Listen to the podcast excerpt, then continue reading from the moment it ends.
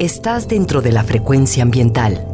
Listos para un recorrido por los temas más relevantes en materia de medio ambiente en nuestro estado. Frecuencia ambiental. Conduce Sandra Gallo Corona. Bienvenidos. Hola, buenas tardes, bienvenidos, bienvenidas a su programa Frecuencia Ambiental.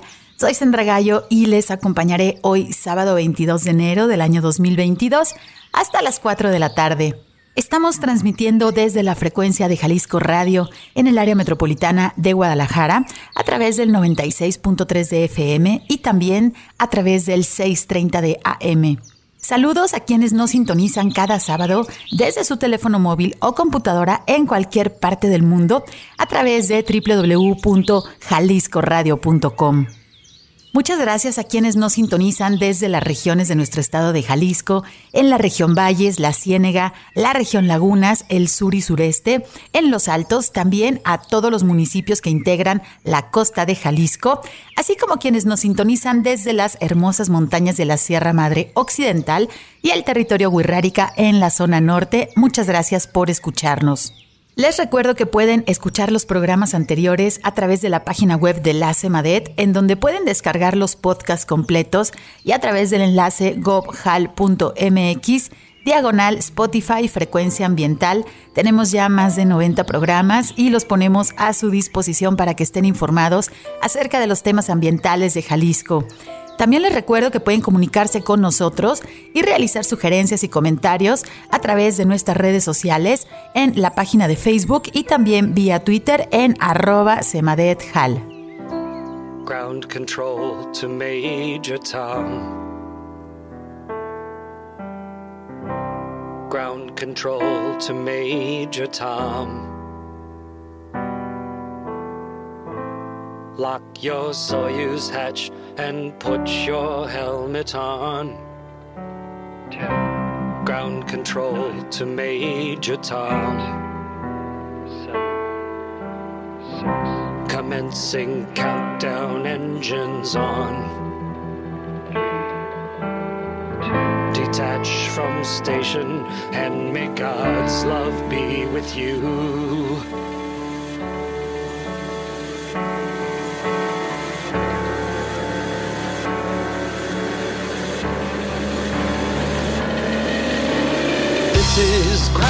Control to Major Tom. You've really made the grade. And the papers want to know whose shirts you wear. But it's time to guide the capsule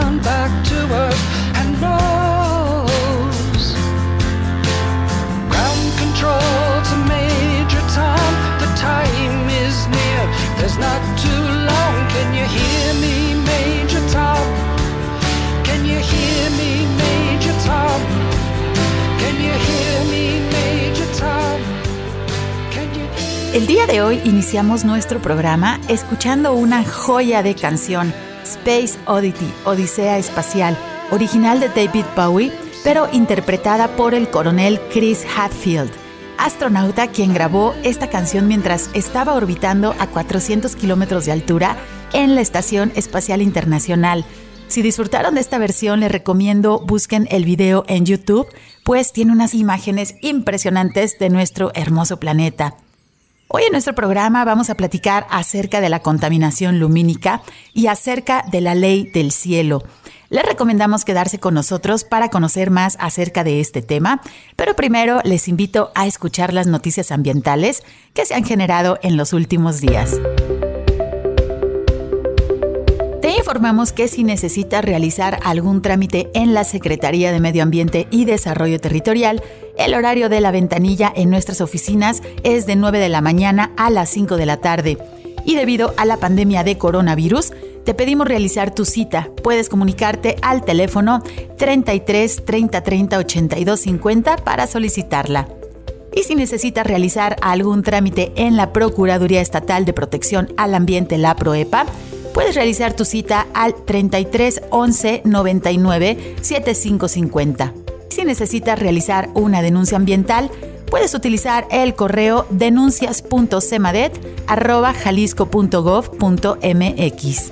Te recordamos que a través de la ventana virtual de la CEMADET puedes realizar los trámites de licencia ambiental única en materia atmosférica, la solicitud como generador de residuos de manejo especial y la cédula de operación anual. Si eres parte del sector industrial, de comercio o de servicios, visita la página trámitesambientales.jalisco.gov.mx en donde podrás registrarte. La Secretaría de Medio Ambiente y Desarrollo Territorial les recuerda que las quemas agropecuarias están prohibidas dentro del área metropolitana de Guadalajara.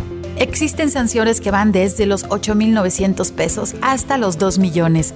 Estas cantidades pueden incrementarse al doble si la quema se realiza con una proximidad máxima de 10 metros a terrenos forestales y al triple si se realiza cerca de alguna área natural protegida.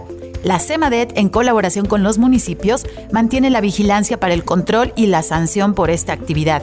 Invitamos a la ciudadanía para mantenerse informada acerca de la calidad del aire a través de la cuenta oficial de Twitter, arroba aire y salud y también a través del sitio web gobhal.mx, diagonal calidad aire así como también hacemos un llamado para reportar quemas y actividades que provoquen contaminación a través del Centro Estatal de Incendios Forestales al teléfono 33 36 36 82 52. También puedes realizar tu reporte a través del 911 y también puedes reportar la contaminación por actividad industrial al teléfono 33 11 99 7550 de la PROEPA.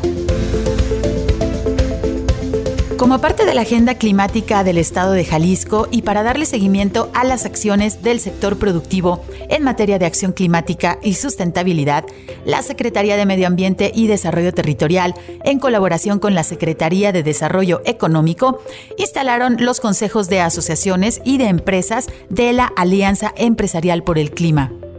Esta alianza se lanzó el pasado 3 de noviembre del año 2021 en el marco de la vigésimo sexta conferencia de las partes, la COP26, de la Convención Marco de Naciones Unidas sobre el Cambio Climático. A la fecha se han adherido 24 empresas y 25 cámaras y asociaciones de Jalisco.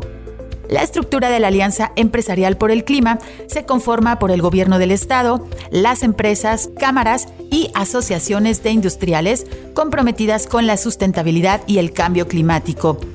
La alianza está integrada por un consejo empresarial y un consejo de asociaciones, con representantes de los consejos, las cámaras y estas asociaciones, así como también un consejo ejecutivo, que es el órgano encargado de la gestión, la coordinación y el seguimiento, donde participan la CEMADET, la SEDECO, una persona representante del Consejo de Asociaciones y una persona representante del Consejo Empresarial.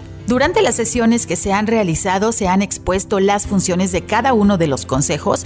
El Consejo Ejecutivo Empresarial se encarga de brindar seguimiento a los compromisos de las empresas en relación con la acción climática y la sustentabilidad. deberán establecer una línea base de emisiones, realizar un inventario de alcance de sus emisiones de gases efecto invernadero directas y de sus emisiones asociadas al consumo de electricidad durante el primer año, así como también de sus emisiones a lo largo de su cadena productiva durante el siguiente año además de establecer objetivos basados en la ciencia para alcanzar la carbono neutralidad para el año 2050, así como un plan de cumplimiento de los mismos. Se deberá reportar los avances de manera periódica, se comunicará y se dará transparencia a la información, así como también se fortalecerán las capacidades técnicas. Entre los acuerdos de las reuniones realizadas, se diseñó en conjunto el plan de trabajo para este año 2022 y se eligieron como representantes a Carlos del Río Madrigal, presidente de la Cámara Mexicana de la Industria de la Construcción, para el Consejo Ejecutivo de Asociaciones y Ana Cecilia Martínez Barbosa, directora de Sesman Recycling, para el Consejo Ejecutivo Empresarial. De esta manera, inician formalmente las actividades de la Alianza Empresarial por el Clima en Jalisco para impulsar el desarrollo económico bajo en carbono. Se trabaja para minimizar los riesgos asociados al cambio climático y crear nuevos nichos para la innovación, el emprendimiento y la atracción de inversión y recursos financieros. Con el objetivo de fortalecer las capacidades de las autoridades municipales que integran las distintas regiones de nuestro estado, la Procuraduría Estatal de Protección al Ambiente llevó a cabo dos jornadas de capacitación en materia de inspección y vigilancia de descargas de aguas residuales en El Salto y la región Valles. En el marco del convenio de colaboración firmado entre el Gobierno del Estado y el municipio del Salto en materia de inspección y vigilancia dentro del área de intervención prioritaria del Río Santiago, se llevó a cabo un curso para servidoras y servidores públicos del municipio. Se abordó información acerca de las atribuciones de la autoridad municipal en materia de inspección y vigilancia, así como las normas oficiales mexicanas en materia de descargas de aguas residuales. Asimismo, y derivado de los trabajos de la Mesa Interinstitucional de Inspección y Vigilancia Epidemiológica en rastros municipales del Estado de Jalisco, se elaboró una propuesta para llevar a cabo jornadas de capacitación para todo el personal que opera los rastros municipales en las distintas regiones. Con sede en el municipio de Ameca, se llevó a cabo un curso de capacitación dirigido al personal de los municipios que integran la región Valles, Ameca, El Arenal, Magdalena, Teuchitlán, Tequila, Ostotipaquillo, San Juanito de Escobedo, San Marcos y Amatitán.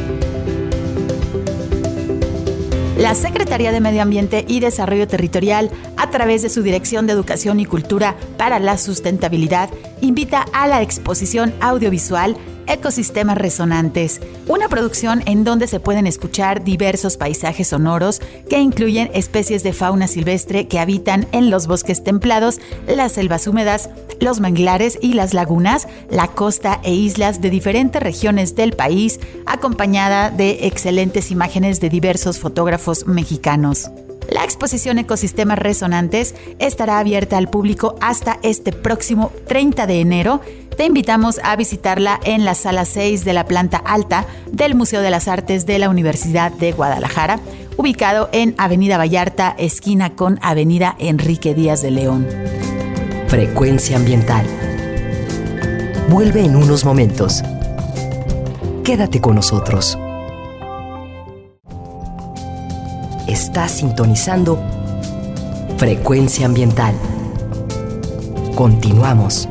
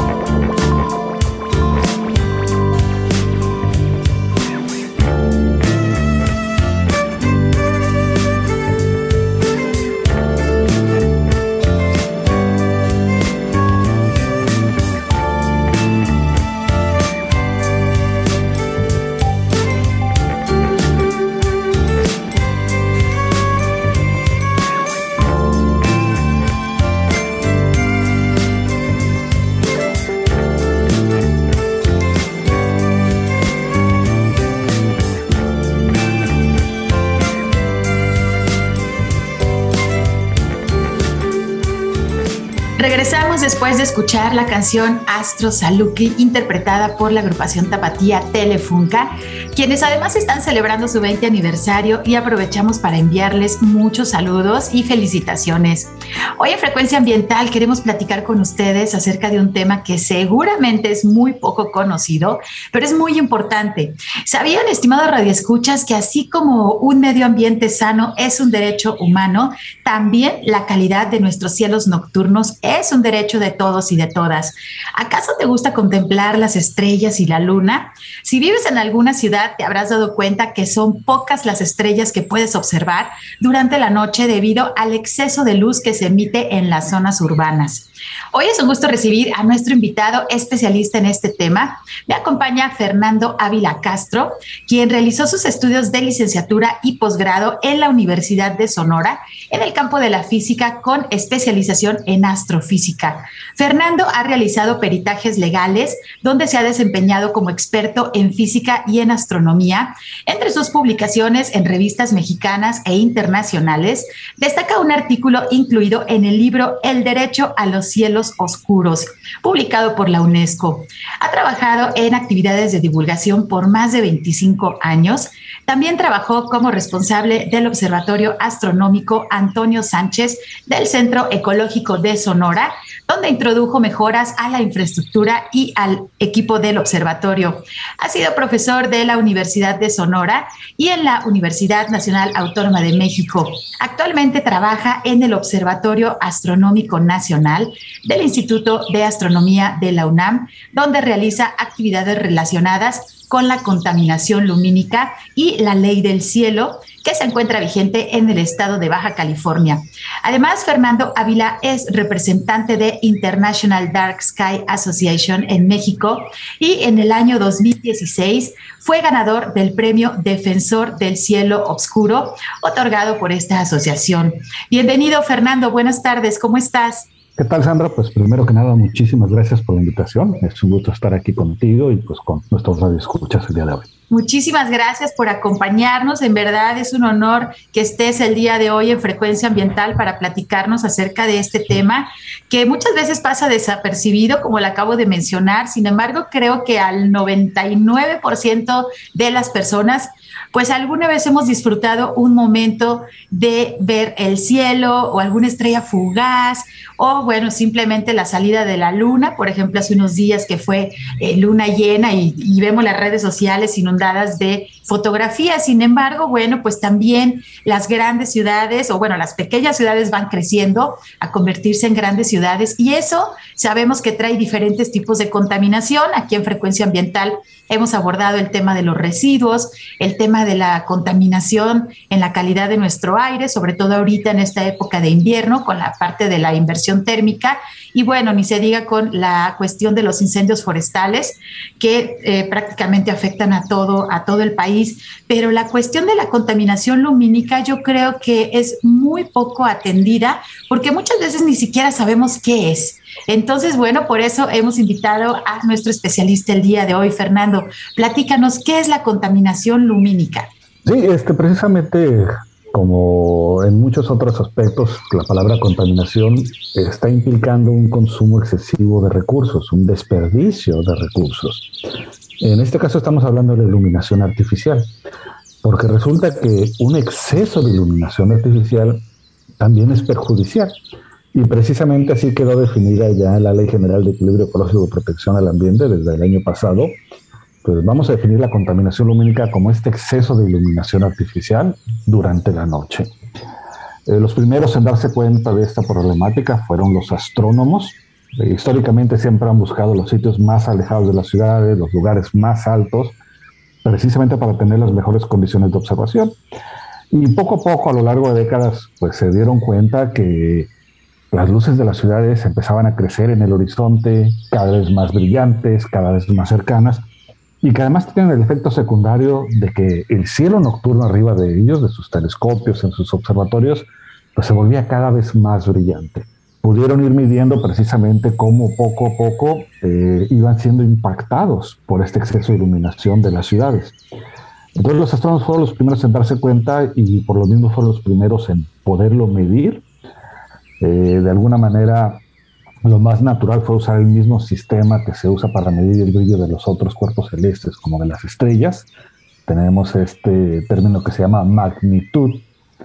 Uh, un valor más eh, pequeño de magnitud significa que es más brillante. Eh, es un poco en contra de, de, lo que uno esperaría. Pero bueno, así quedó históricamente. Eso es tema para otra charla. Pero bueno, eh, un sitio muy oscuro, por ejemplo, eh, completamente prístino, completamente alejado de todas las ciudades, pues podemos decir que tiene un valor de 20 magnitudes por segundo de arco cuadrado. Pero si ya nos vamos a una ciudad tamaño mediano, un millón de habitantes, pues este valor puede bajar a 17 magnitudes. En una ciudad ya metropolitana, este, Guadalajara, Monterrey, Ciudad de México, pues si te va bien, ya estamos hablando de los 15, 16. Pero a lo mejor eso no tiene tanto sentido. Entonces tenemos otra escala, la escala de Bortle, que va del 1 al 9 y es un poquito más intuitiva en ese sentido. Un lugar, como te mencionaba, completamente oscuro, ideal para la observación, pues es 1 y ya una zona muy urbana tenemos el 9. Entonces, es esta combinación de factores, este exceso de iluminación, todas las ciudades, todas las zonas urbanas, que nos emiten luz por arriba del horizonte particularmente, interaccionan con nuestra atmósfera y hacen que el cielo se vea más brillante. Pues muy interesante y bueno, sabemos de Guadalajara, la segunda ciudad más grande de, de nuestro, pues de nuestro país. Somos muchos millones de habitantes, alrededor de 7 millones de habitantes. Y bueno, eh, el tener una regulación, digamos, de, la cantidad de luz no significa que apaguemos todas las luces y que nuestras calles se vuelvan inseguras. Eso es muy importante también remarcarlo, de que no estamos, este, bueno, sabemos que los índices también eh, de delincuencia desafortunadamente van aumentando cada día, pero no se trata de volver nuestras ciudades, nuestras calles, pues lugares inseguros. Hay diferentes supongo, estrategias, y eso me da pie a mi segunda pregunta, ¿cómo podemos reducir o evitar la contaminación lumínica? ¿Qué estrategias se proponen, Fernando? Sí, este, precisamente la, la asociación con la que colaboro, International Dark Sky Association, la Asociación Internacional de Cielos Oscuros, pues tienen varias guías al respecto. Y se pueden resumir de una manera muy sencilla, es lo bueno, porque se parte de un precepto.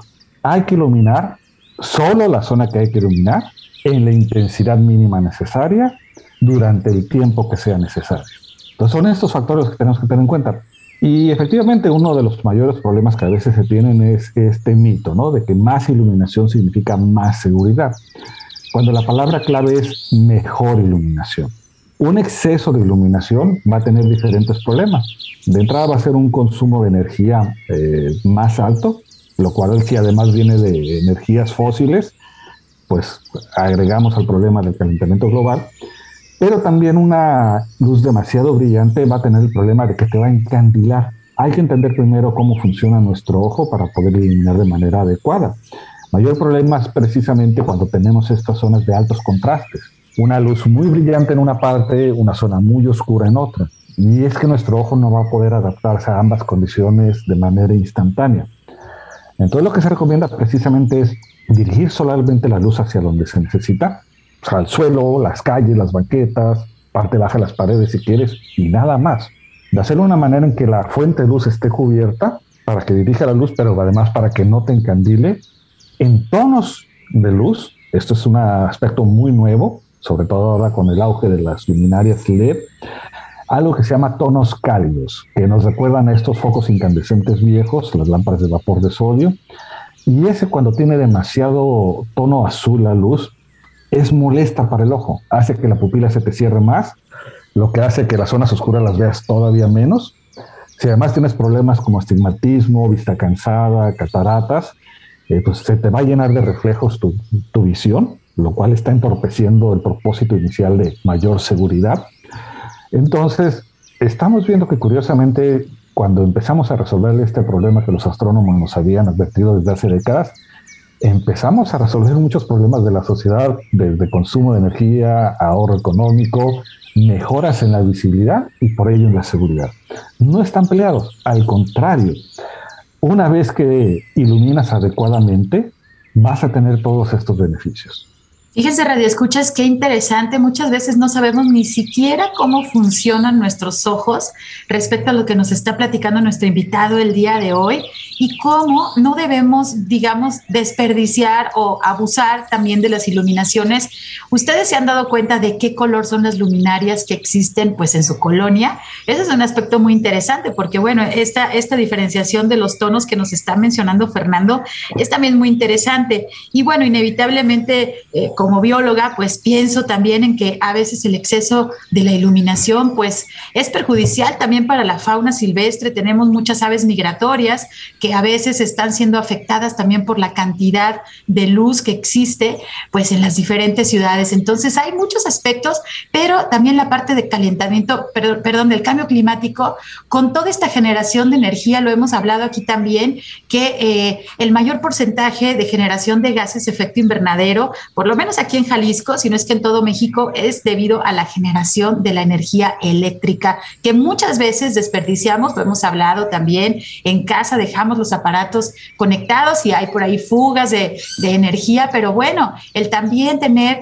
todas las luminarias encendidas o que a veces no están funcionando por ahí, que bueno, esto es responsabilidad también de los ayuntamientos, el tener un buen mantenimiento de todas las luminarias públicas. Así que bueno, hacemos un llamado también a los diferentes municipios de nuestro estado a que le den una revisada y en verdad a valorar y a evaluar si el tipo de luminarias que estamos utilizando, pues bueno, están justamente haciendo esta contaminación lumínica mayor en las diferentes regiones.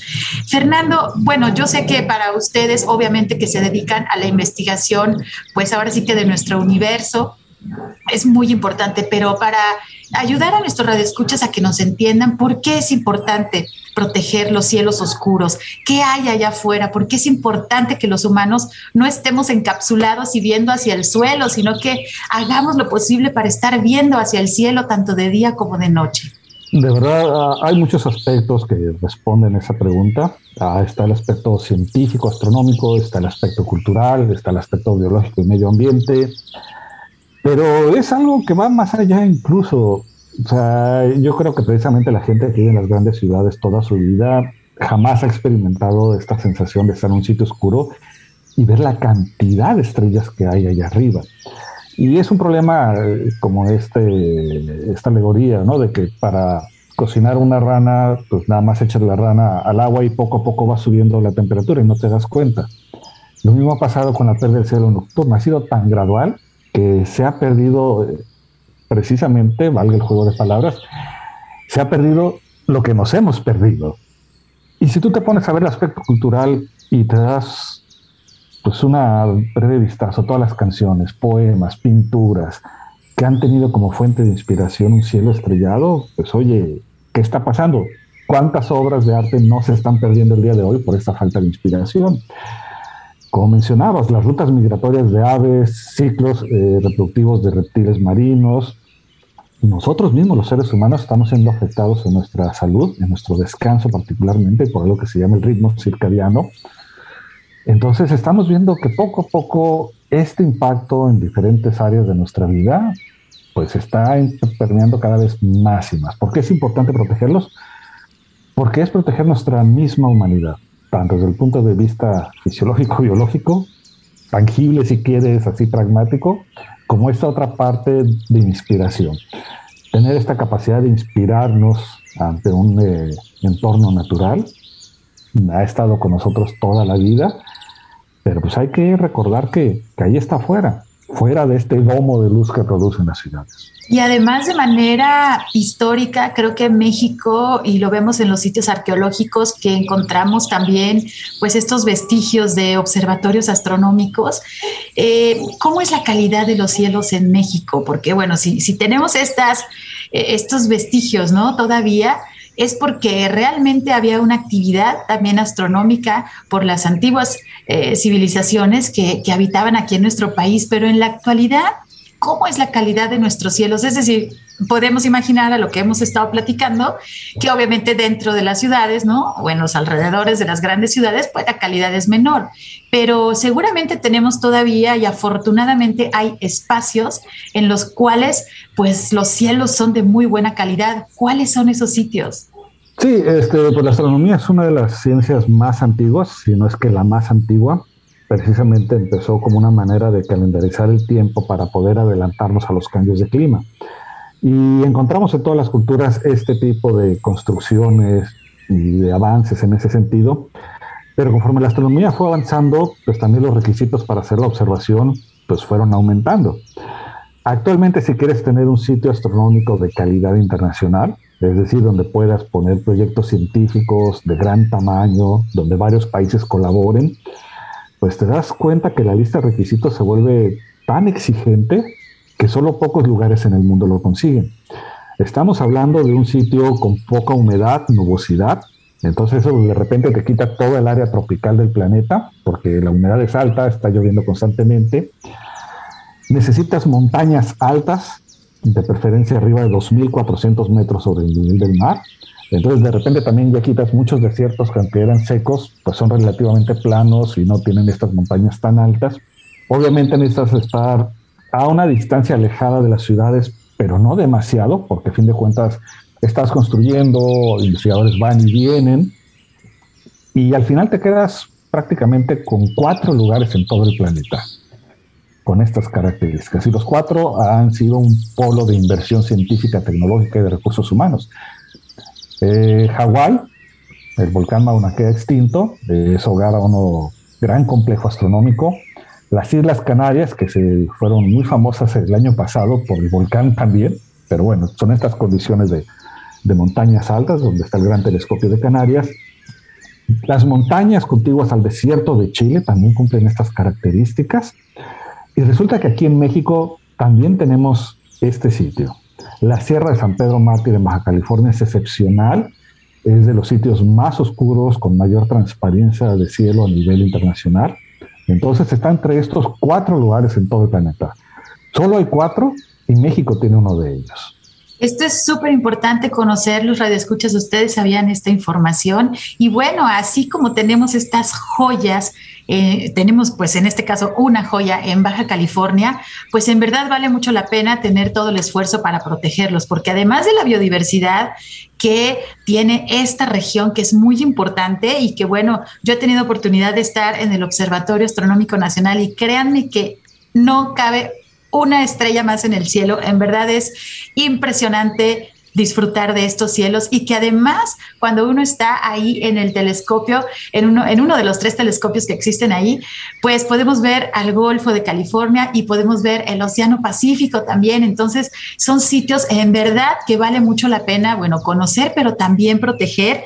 Y eso es ahorita regresando del corte, lo que vamos a preguntarle a nuestro invitado en qué consiste la ley del cielo, porque más allá de realizar la investigación, pues sabemos también que para proteger los territorios como por ejemplo la biodiversidad, hace falta también legislar para que, bueno, podamos tener mayor acción de protección y en el caso también de esta cuestión de la contaminación lumínica y de la protección a los cielos oscuros, bueno, pues ya existe una legislación y Fernando ha sido de los principales promotores, que seguramente no ha sido un proceso nada fácil y que ahorita nos va a platicar regresando del corte. Estamos platicando el día de hoy con Fernando Ávila Castro acerca del tema de la contaminación lumínica y de la ley del cielo. Quédense con nosotros, regresamos en unos minutos. Frecuencia ambiental. Regresa en unos minutos.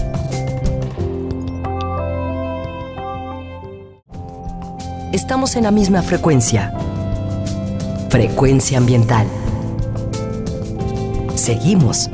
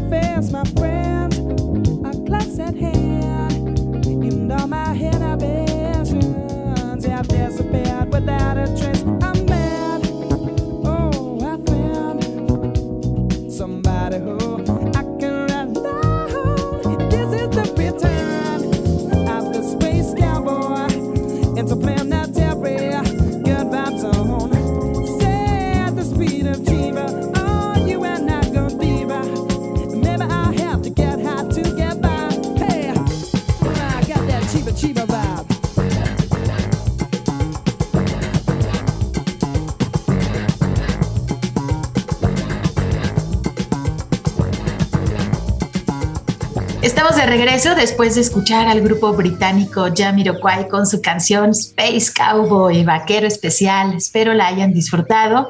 Hoy a Frecuencia Ambiental estamos platicando acerca de la contaminación lumínica y del derecho a tener cielos oscuros que nos permitan ver, disfrutar y estudiar los cielos nocturnos.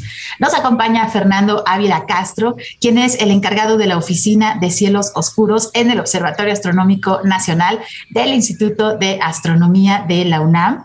Y bueno, eh, Fernando, hablábamos antes de irnos al corte acerca de este gran esfuerzo que queremos conocer mejor para ver si podemos también impulsar aquí en Jalisco y bueno, en diferentes estados que se animen a impulsar una legislación que tenga que ver con este tema. Platícanos, por favor, en qué consiste la ley del cielo.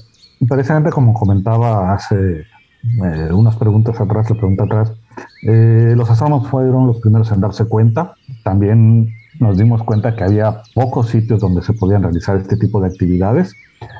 Precisamente desde hace décadas los astrónomos han buscado acercarse a las zonas que, nos rodean para tratar de regular este tema de la contaminación lumínica que es simplemente este exceso de iluminación artificial.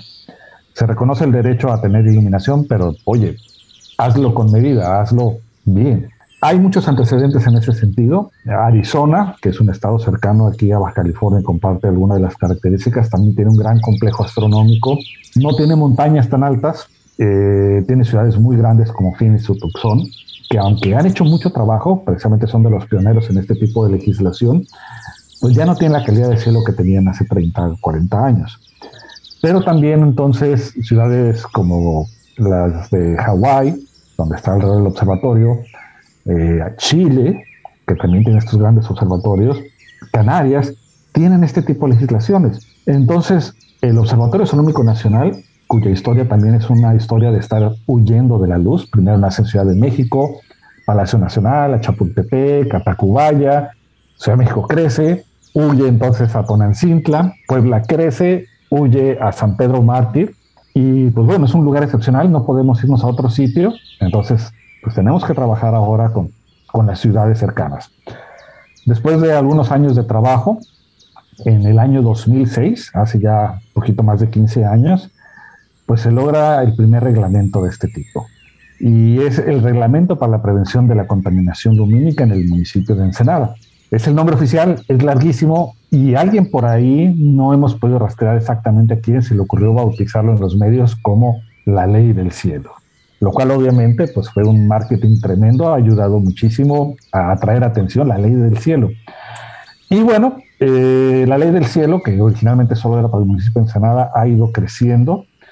Se han unido los municipios de Mexicali y Tijuana también ya entró en dos leyes estatales, en la ley de protección al ambiente, en la ley de desarrollo urbano, y desde hace un año, como mencionaba, entró ya a nivel federal en la Ley General de Equilibrio y Protección al Ambiente.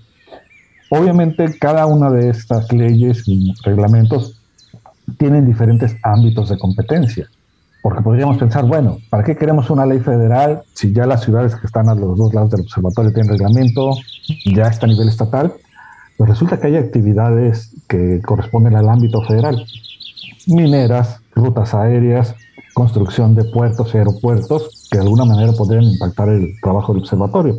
Pero necesitamos una protección todavía más arriba. Es un trabajo que, como mencionaba, lleva más de 15 años, ha ido creciendo poco a poco. Entonces, la ley del cielo es todo este conjunto de leyes y reglamentos que no solo tienen el beneficio de proteger el cielo nocturno, el enfoque es precisamente reducir el consumo de energía a través de una iluminación eficiente y segura.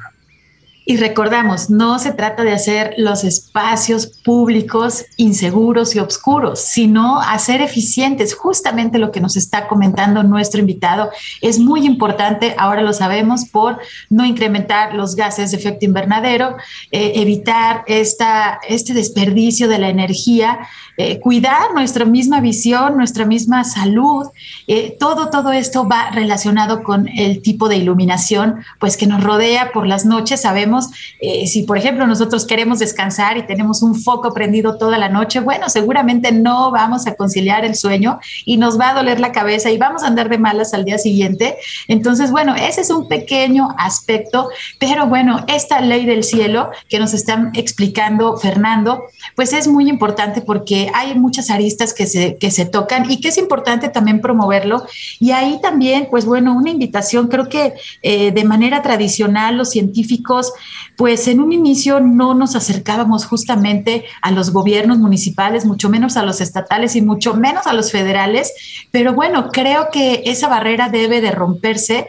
Yo la verdad es que los felicito por, por esta iniciativa que seguramente ha sido un trabajo en muchas ocasiones tortuoso y que se siente que no avanza, pero bueno, el tener ya esta legislación es algo muy importante, pero ahora hay que aplicarla. ¿No? Que ese es otro trabajo también, porque muchas leyes en nuestro país, pues bueno, ya están, están actualizadas, están al alcance de todos. Sin embargo, también la voluntad, la educación que podamos tener como sociedad, pues es para mejorar y eso tenemos que poner nosotros mucho atención, porque recordemos tanto el tener un ambiente sano, un medio ambiente sano, como justamente los cielos oscuros, pues bueno, es un derecho humano que debemos de defenderlo, debemos de protegerlo, debemos de promoverlo, porque a final de cuentas es para nuestro mismo beneficio. Eh, Fernando, bueno, ahorita ya mencionamos que el estado de Baja California cuenta ya con esta eh, legislación. ¿Qué otros estados cuentan ya sea con una legislación aprobada o que estén en proceso o por lo menos que tú hayas detectado que existen grupos de personas interesadas y bueno, están por ahí ya cocinando este, este tipo de legislación para proteger los cielos oscuros? Sí, este, fíjate, el año 2016 fue un año este, crítico en este sentido porque es cuando se da esta explosión. En 2016 tenemos un congreso internacional precisamente en estas fechas, creo que está cumpliendo exactamente el aniversario de este congreso, organizado por la UNESCO, donde precisamente las memorias fueron escritas en este libro que, mencionabas al, eh, en la presentación. Eh, parte de esto era que queríamos promover ya la ley federal. Ya teníamos las leyes estatales, pero necesitábamos esta ley federal convencional. Tenemos este congreso, se le da promoción. Ese mismo año se da también que la temática de este evento astronómico fabuloso, que es la Noche de las Estrellas, que lo tenemos a lo largo de toda la República, 100.000 personas eh, de manera simultánea disfrutando la astronomía. Pues la temática de ese año fue también el derecho a los cielos oscuros. Y eso tuvo como resultado que de repente mucha gente dijo, oye, yo también quiero algo así. Y a partir de ahí empezamos a tener eh, pues, contacto con muchas personas interesadas. Y pues empezamos a compartir nuestras experiencias, eh, el material que teníamos. Y pues te puedo mencionar que hay grupos en Quintana Roo, donde está la red de planetarios de Quintana Roo, que están muy interesados, están trabajando en ello. Hidalgo también está trabajando con la zona de su geoparque. Eh, la Autónoma de Nuevo León ha promovido también para proteger su propio observatorio que está a las afueras de, Monterrey, una ciudad grandísima, pero pues tiene la sierra que de alguna manera los cubre un poco. Jalisco también ha estado muy interesado. Hay un eh, tremendo grupo de aficionados y astrofotógrafos que se van a la sierra de Jalisco a tomar unas imágenes impresionantes del cielo nocturno y han buscado precisamente acercarse con, con, los funcionarios de estos municipios que están alrededor de la sierra. Sonora también, eh, pues tenemos lo que es la reserva del Pinacate, que está a tiro de piedra el observatorio, de hecho, y eso ha sido un interés para nosotros las ciudades de Puerto Peñasco, San Luis de Colorado, que las podemos ver desde San Pedro Mártir. Y precisamente ahí es donde hemos tenido el mayor avance porque en mayo del año pasado ya se aprobó y se publicó en el diario oficial del Estado pues, modificaciones a la ley de protección al ambiente estatales de Sonora para incluir la contaminación lumínica. Entonces ya tenemos, aparte de Baja California, Sonora con una legislación estatal y los otros estados que mencionaba han ido avanzando. Es un tema, eh, sí es complicado porque hay que tocar muchas puertas, hay que presentarles propuestas a, a los funcionarios públicos y un problema a veces es la rotación cambian las administraciones, cambian de puestos y a la otra, al siguiente vez que vas, pues ya es otra persona la que te atiende y hay que volver a empezar a veces. Es un juego, es un trabajo de terquedad y paciencia, pero poco a poco lo estamos logrando. Ya estos estados como Jalisco, Quintana Roo, este, Hidalgo se están acercando ya también a tener estos reglamentos municipales y leyes estatales. Y es que fíjense qué importante también, además de tener una legislación, el poder tener actividades, como nos dice, bueno, la Noche de las Estrellas, que ahora en redes sociales hemos visto también cuando, cuando hacen estos eventos, eh, los planetarios. Nosotros aquí en, Guadalajara teníamos un planetario, en este momento, bueno, tenemos el espacio de Lunaria, sin embargo, bueno, están eh, prácticamente en el centro de la ciudad, entonces a veces es difícil, pues, hacer observaciones más allá de la luna eh, o de algunos planetas que son, pues, ahora sí que súper evidentes y necesitamos en verdad estos espacios. Creo que muchos de nosotros que hemos tenido la oportunidad de visitar, pues, ciudades cercanas, ¿no? O simplemente darnos una vuelta al bosque, por ejemplo, lo más, lo más, más, más común es salir a Tapalpa o salir a la Sierra de Mazamitla.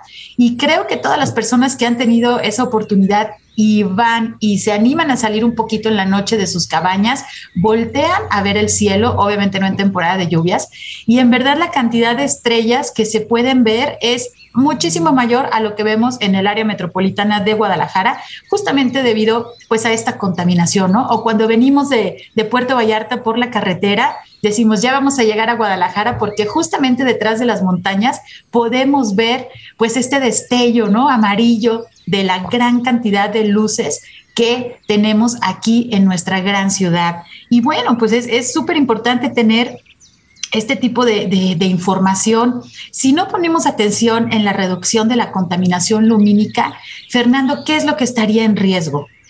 sabemos, bueno, es patrimonio cultural al que todos los humanos tenemos derecho como parte de este ambiente sano, pero ¿qué, ¿qué es lo que estaría en riesgo hablando, por ejemplo, de sus investigaciones? El detalle es este. Si bien los astrónomos fuimos los primeros en darnos cuenta y la manera en que pone el riesgo nuestro trabajo, eh, los últimos años han sido cruciales en el sentido de que ha salido evidencia científica de diferentes disciplinas. Algo que mencionamos ahí un par de veces, eh, voy a profundizar en, ese, eh, en eso particularmente. Los seres vivos hemos evolucionado los últimos miles de años, cientos miles de años, algunas especies millones de años, con los ciclos naturales de luz y oscuridad. Mucha luz durante el verano, mucha oscuridad durante el invierno, y han desarrollado este reloj interno que se llama el ritmo circadiano. Los seres humanos también tenemos este reloj interno. De hecho, hace tres años, si recuerdo bien, el Premio Nobel de Medicina se le dio a los investigadores que describieron el funcionamiento del ritmo circadiano en los seres humanos. Es todo un proceso eh, bioquímico hormonal que precisamente hace que tengamos cambios a lo largo del día dependiendo de la cantidad de iluminación que recibimos. Y eso regula muchas actividades. Mencionábamos por ahí, por ejemplo, ciclos reproductivos de reptiles marinos, está documentado, pero también afecta a rutas migratorias de aves, documentado también cómo ha incrementado el número de muertes de, aves porque se confunden durante la noche, retrasan sus eh, tiempos migratorios, lo cual hace que de repente emigren demasiado tarde y les llegue el frío. ¿Cómo afecta también la población de insectos? Hay insectos que son más atraídos por la oscuridad que otros, lo cual también mueve toda la cadena alimenticia. Un caso fascinante es, por ejemplo, los murciélagos. Los murciélagos, pues es una especie súper representativa de la noche, pero tiene una función crucial en el ecosistema. Tienen los murciélagos que precisamente polinizan plantas, pero que si los desplazas por esta iluminación, porque precisamente dependen de la oscuridad, pues pierdes este polinizador natural, igual que, las abejas. Tiene los murciélagos que son insectívoros y son un fabuloso control de plagas. Yo recuerdo de niño, yo soy del desierto de Hermosillo, Sonora, era el atardecer del verano y veías cantidades tremendas de murciélagos que salían. Ya no sucede eso, pero ahora tenemos todos los veranos que también la temporada de lluvias, que ha incrementado los casos de dengue, chikungunya y otras enfermedades que son transmitidas por los eh, mosquitos. Entonces, de alguna manera estamos afectando el ecosistema y está afectando nuestra salud. Caso específico, los seres humanos, que también tenemos este ritmo circadiano. El ciclo de descanso está regulado por una hormona que se llama melatonina. El ojo humano ha evolucionado para mandar la señal al cerebro de cuando desaparece el azul cielo del día y llegan los tonos cálidos del atardecer y ya la noche, para decirle al cerebro, oye, ya va a ser un momento de descansar, el cerebro produce la melatonina, nos empezamos a relajar, nos empieza a dar sueño y dormimos profundamente. Pero ahora este exceso de iluminación artificial, particularmente la que es rica en tonos azules, está interrumpiendo nuestro ritmo circadiano, está interrumpiendo la producción de melatonina y eso hace que ya no descansemos igual, empezamos a tener una avalancha de problemas de, de tipo químico hormonal que pueden desencadenar en ciertos tipos de cáncer, como cáncer de seno, de próstata. Esto fue el resultado de un estudio de la Asociación Médica de Estados Unidos en 2016 sí nos está afectando a nuestra salud y a nuestro ecosistema. Ay, pues muy interesante y nos gustaría tener como tres horas de nuestro programa Frecuencia Ambiental para abordar este tema. Antes de despedirnos, Fernando, por favor, ¿nos puedes compartir algunas páginas de Internet en donde podamos encontrar más información respecto a este tema que abordamos el día de hoy? Sí, bueno, tenemos pues, la página de nosotros, de la Oficina de la Ley del Cielo. Pueden buscar Ley del Cielo, Instituto de Astronomía Ahí tenemos descripciones, tenemos algunas infografías, eh, algún material que se puede descargar. International Sky Association también tiene una excelente página. Ya hay material traducido al español, donde hemos colaborado, pueden descargarlo. Un proyecto de ciencia ciudadana excelente, Globe at Night, eh, donde precisamente con tu smartphone tú puedes salir, registrar cuántas estrellas ves, condiciones climáticas de tu zona, mandas la información y te va apareciendo en el mapa que tienen ellos este, pues, todas las mediciones a lo largo del mundo. Y bueno, este, también está, por ejemplo, lightpollutionmap.info, donde precisamente puedes ver un modelado de qué tan extensas son las manchas lumínicas de las ciudades y te sirve también para encontrar los sitios oscuros, para promover algo que se nos olvidó, no nos alcanzó el tiempo, el astroturismo, que es un motor importante en la economía local es algo que se está promoviendo en estos estados que mencionaba, Sonora, Jalisco, eh, Hidalgo, el astroturismo. Entonces es una herramienta ideal para encontrar sitios oscuros. Pues muchísimas gracias, Fernando. Si nos permites realizarte una invitación para un programa posterior, justamente para tocar este tema de cómo diversificar eh, actividades turísticas pues de bajo impacto es muy importante también para, para Jalisco. Estamos llegando a la parte final de nuestro programa. Por favor, sigan usando su cubrebocas bien puesto y no bajen la guardia para conservar su salud. Estamos en una fase de muchos contagios. Cuídense y cuiden a las personas que los rodean. Quiero agradecer a nuestro invitado, Fernando Ávila Castro, quien es investigador del Observatorio Astronómico Nacional. Muchísimas gracias por acompañarnos desde la ciudad de Ensenada, Fernando. Muchas gracias, pues que estén bien todos. Agradezco también a mi compañero Marco Barajas por su ayuda en los controles desde la cabina de Jalisco Radio, desde la Dirección de Educación y Cultura para la Sustentabilidad. Soy Sandra Gallo y les agradezco mucho su escucha. Nos sintonizamos el próximo sábado a las 3 de la tarde. No le cambien, se quedan con la programación de la JB Jalisco Radio. Hasta pronto. Por hoy ha sido todo en Frecuencia Ambiental. Te esperamos el próximo sábado a las 3 de la tarde para seguir explorando los temas relevantes del medio ambiente de nuestro estado y más allá. Frecuencia Ambiental, una coproducción de la Secretaría de Medio Ambiente y Desarrollo Territorial y JB Jalisco Radio. Hasta entonces.